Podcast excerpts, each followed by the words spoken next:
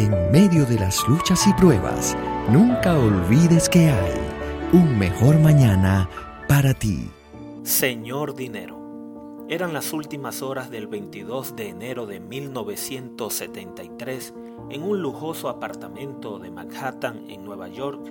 Un caballero y su esposa se disponían a cenar a la luz de las velas. En ese instante sonó el teléfono. Por el auricular se escuchó el mensaje. Alexander está gravemente herido. Tuvo un accidente en el aeropuerto de Atenas, en Grecia. Aristóteles y Jacqueline quedaron paralizados el magnate se dio cuenta de que su fortuna de 500 millones de dólares, la flota mercante más grande del mundo, sus miles de empleados entrenados y listos como un ejército, no servían para salvarle la vida a su hijo.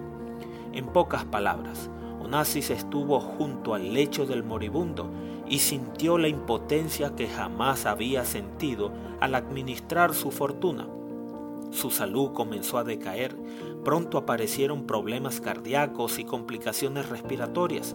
Luego de su muerte, su fortuna pasó a manos de otros. Onassis no se ocuparía más por sus millones. Esta es una entre muchas historias que nos demuestran que tener mucho dinero no puede darnos todo lo que necesitamos en la vida. Aún así, hay quienes lo convierten en su Dios. Como conseguimos y administramos el dinero, determina muchas cosas en nuestra vida. Deseo que tengas presente en adelante las tres razones por las que Dios te permite administrar dinero.